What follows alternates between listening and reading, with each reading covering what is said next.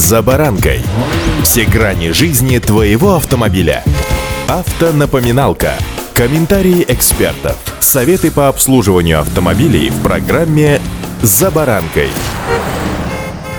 Все-таки, как ни крути, даже закоренелые циники в канун Нового года верят, если не в чудеса, то в лучшее. Вот и мне тоже хочется верить в лучшее или просто верить. Что дороги будут лучше, да или просто будут. Машины будут интереснее или тоже просто будут. Чувствуете, да, как во мне борются сейчас две силы. С вами Забаранка Александр Карпов. Здравствуйте. Автомобильные факты.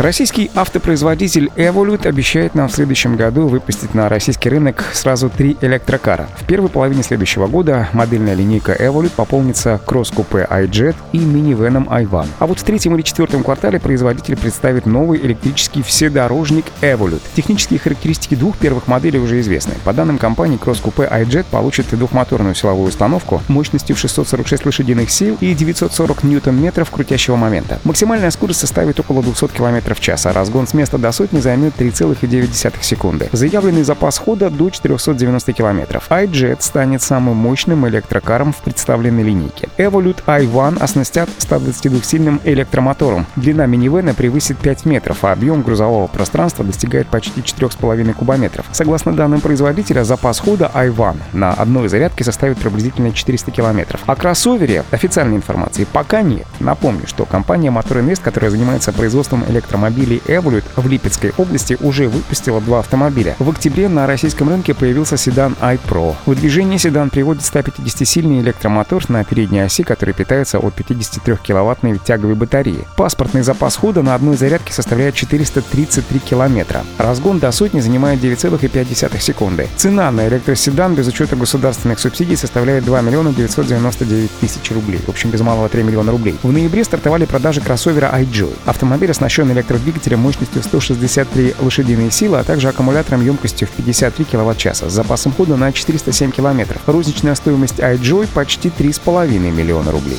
Автомобильные факты.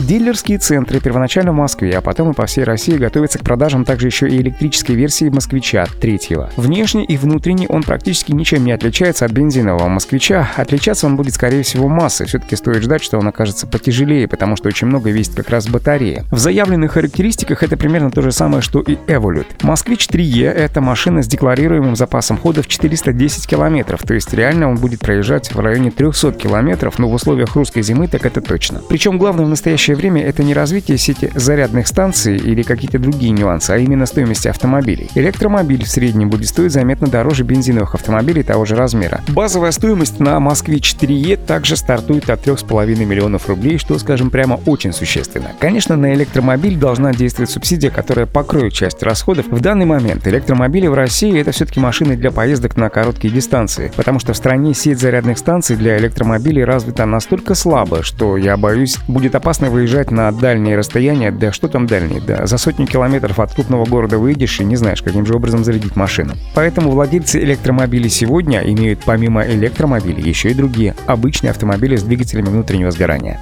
Удачи! За баранкой!